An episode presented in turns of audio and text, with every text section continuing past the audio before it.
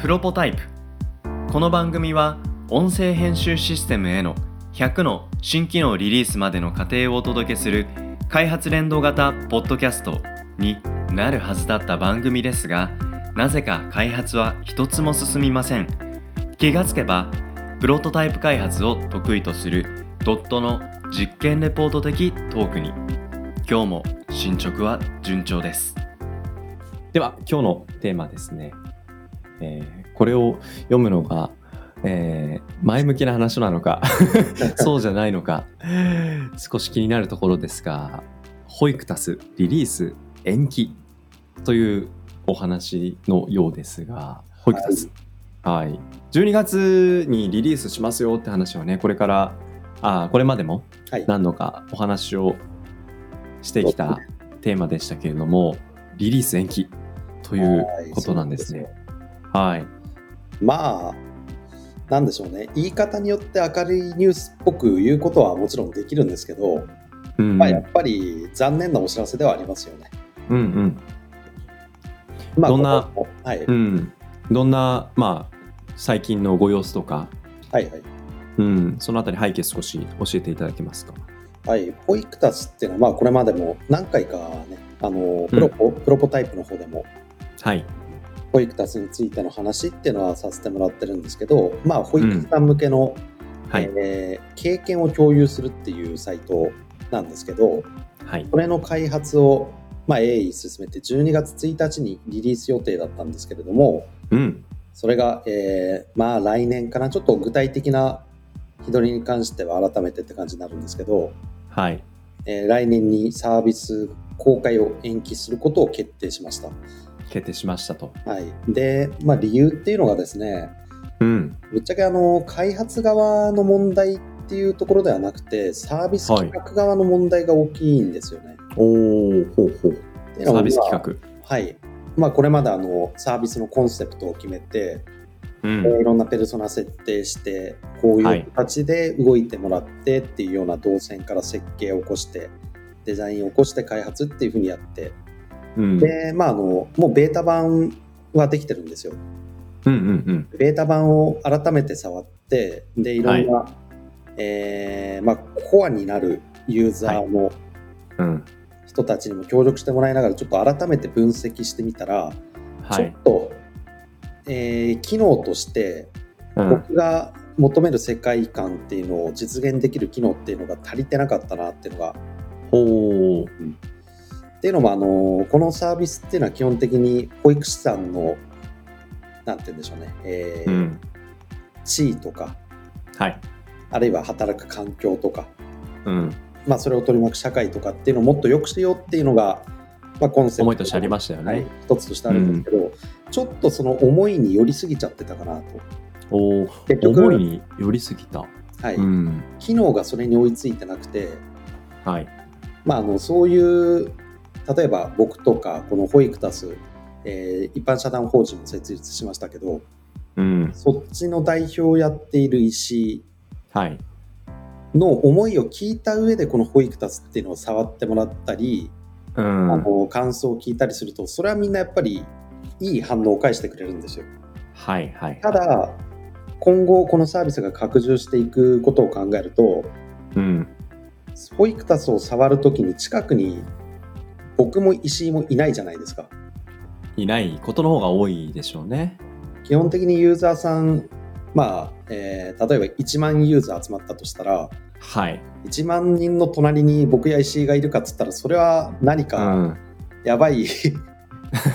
やばい技術クローン技術とかがもっと出てきてるので、そんなことはありえないんですけどうん。まあ、そうした時にそのサービスを好きになってもらうファンになってもらったりうん。あるいはアクティブユーザーとして活発に使ってもらうためにはは仕い。組みが必要じゃないですか。仕組み。はいそうですね。まあ、えー、わかりやすいところで言うと、ようんくゲーミフィケーションとか、うん。まあ、フォースクエアとか、一時期すごい流行りまうん流行りましたけど、はい。ああいうバッジを集めるとかですね、はいはいはそい。ういうような、えー仕掛けの部分っていうのが少し弱いなというのに気づきまして、はい。で、ちょっとこれは、一応2つ方法あったんですよ。うん。まあ、今回、その決断したサービスのリリースを遅らせて、うんで必要な技術があるっていう風になってから自信を持って出そうっていう方うんと、はあいとは、まあ、現段階のもので一回出してみようっていううんうんでその、まあ、どっちが正解ってわけじゃないと思うんですけど、うんうんまあ、結構今主流な考え方ってとりあえず一回出してみようかとかうんそういう方が、うんまあ、比較的ウェブサービスとかって多いのかなとは思います。はいでうちもなんかちょっと誤解されがちですけどプロトタイプっていう言葉が一人歩きしすぎちゃって、まあとりあえず実験段階で出してみるっていう方の方法の方がうんまあなんかあのドットの判断としてはもしかしたら周りの人からしたら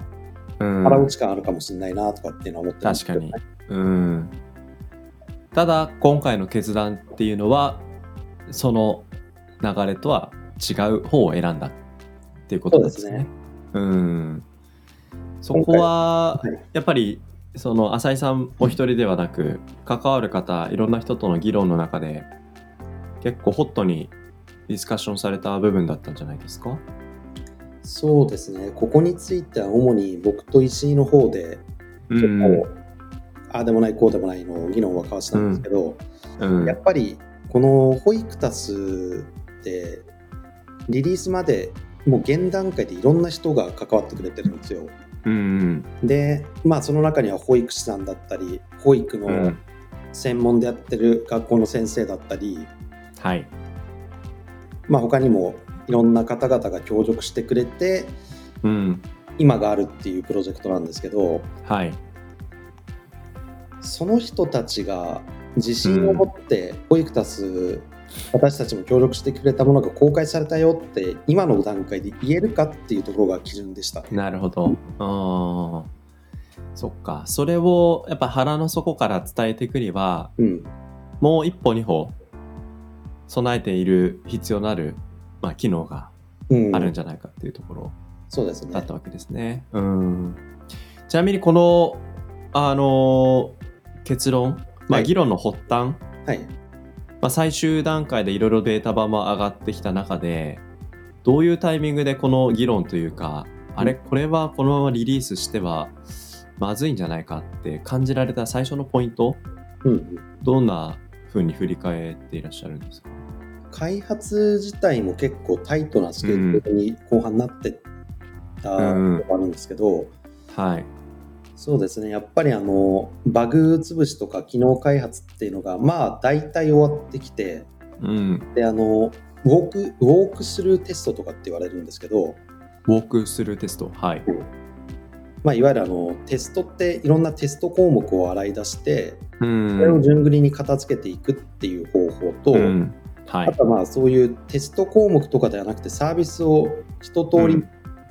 自由に使ってみて、そこで出てきた課題とかを洗い出してみあようっていうあー。はいはい。まあ、大きく分けるとその2つがあるんですけど、まあ、はい今ので言うと後者うんフォ。ークスルテストとして僕の方で、まあ、先月ぐらいからそういうのをやり始めてたんですけどうんうんうん。でまずはあのバグを洗い出すつもりでいろいろやってたんですねはい。でやっていくうちにちょっとここ不便だなここ不便だなとかっていう、まあ、バグバグなのか追加仕様なのかって言われると、うん。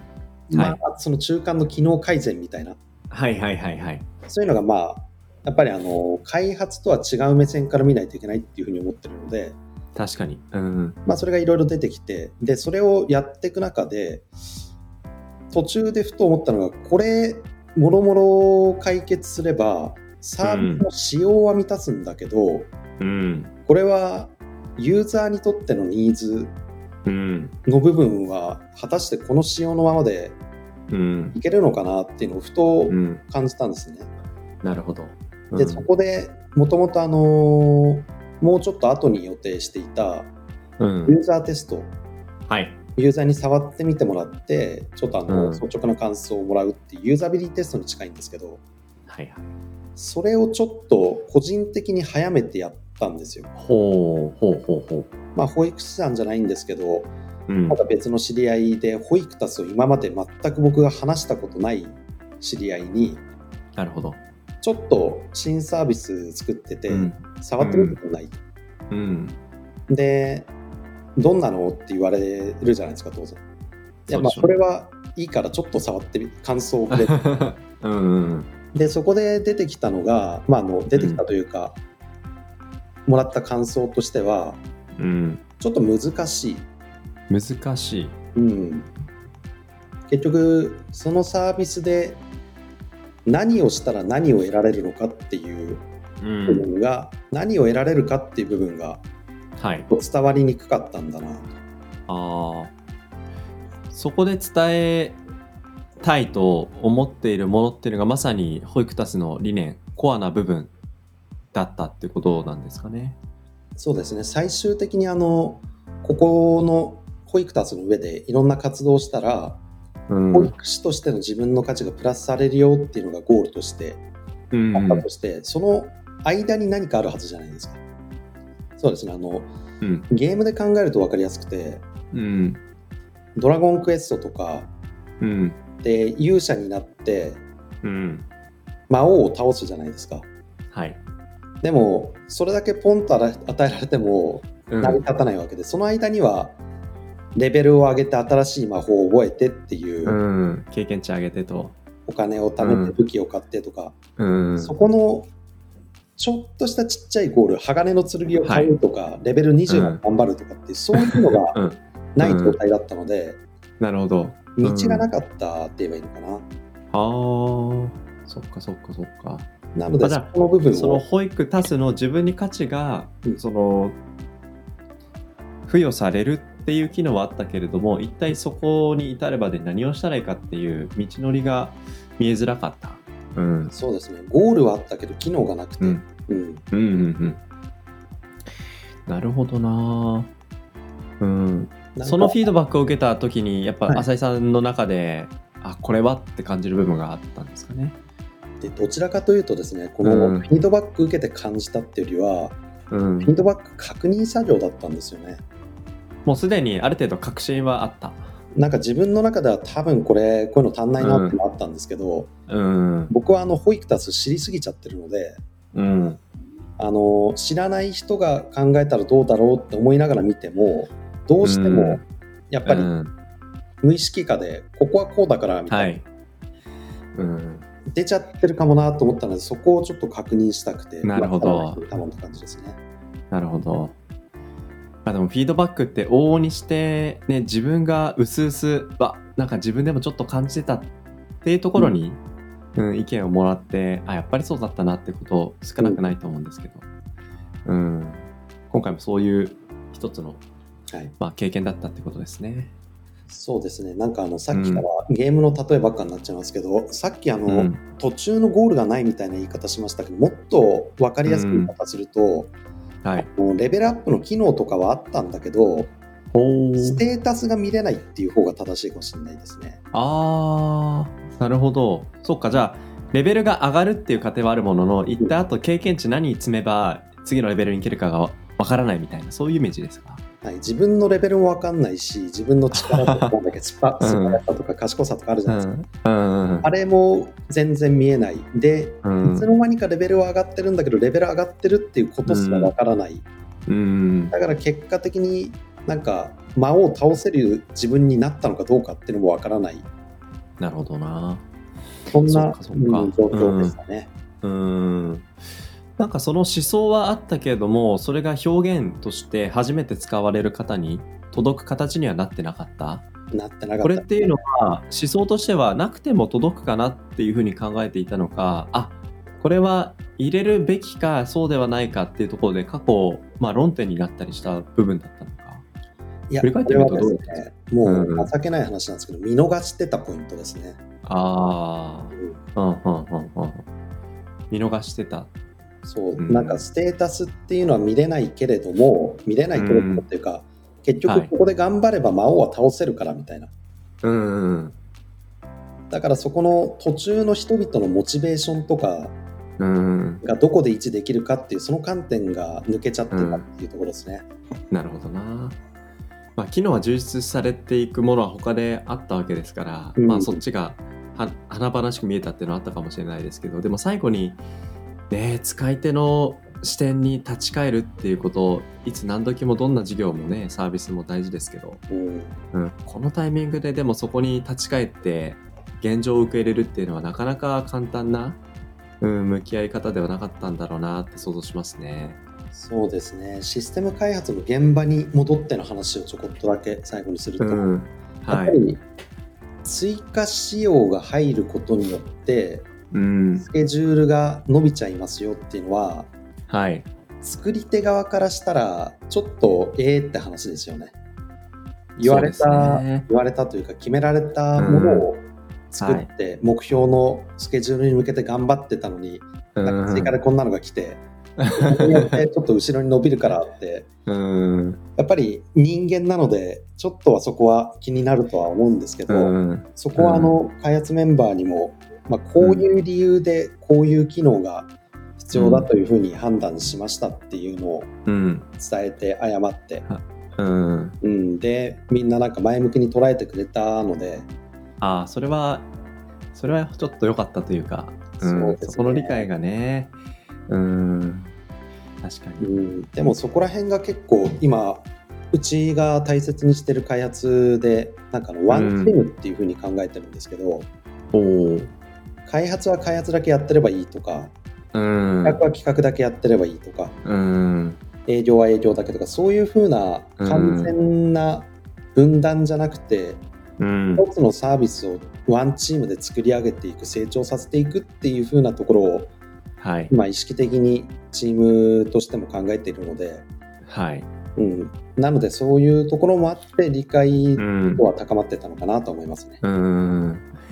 まあやっぱりその前提にはコンセプトへの理解もやっぱりチーム全体でどううあの共有できるかってことも大事だと思う一方でまあでもこういう決断をしなければいけない時のやっぱ孤独さたるややっぱプロダクトオーナー、うん、にはやっぱりのしかかってくる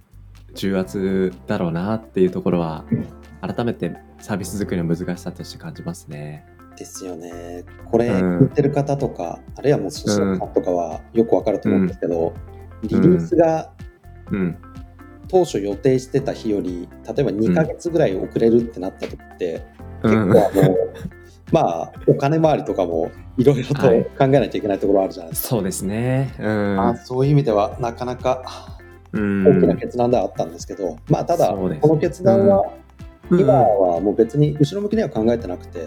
うん、これがあることによって、もう絶対にもっといいサービスになってリリースできるっていう確信はあるので、そうでしょうね。はい、あとはもう切り替えてそこに向かって粛々とみんなで頑張るって感じですね。うん。まあ、プラス、やっぱりリリースした後も、もっともっとやっぱ進化していく過程がやっぱりあるという意味では、まあ、これまで作ってきた仕様をさらにまあ乗り越えていくうん過去を捨てることばっかりではないと思うんですけど、うんうやんっぱり場合によっては過去の決断を一回さら地にうんまあ、さらにして、もう一回やっぱりエネルギーを組織で作っていく。なんかその上でのやっぱりコンセプト。やうんっぱりホイクタス前回お話しした時に、まあ、サービスページのキャッチコピーとかじゃないですけど、うんやっぱり思いがしっかりと結びつけられる、そういう言葉がプロダクトにあるってことの重要性。うんそれが仮になかったとしたら、多分今回の浅井さんの決断を組織の中で受け入れてくれるメンバーの顔つきっていうのはまたちょっと違ったのかななんて感じるんですよね。うんうん、なので目指してる、まあ、世界観、うんコンセプトビジョンみたいなところここのやっぱりこだわりの姿勢っていうところがまた、ね、大事なポイントなんだなって感じるお話だったなと個人的には受け入れましたけどもまあいずれにしても、えー年をまたいでうん年を明けて、うん、サービスのリリースの話がねまた聞けるタイミングを心待ちにしていますということで応援していますし、はい、楽しみにしてますね。はい、ぜひよろしくお願いします。はい、では今日はホイクタスのリリース延期についてお話をしました。ありがとうございました。ありがとうございました。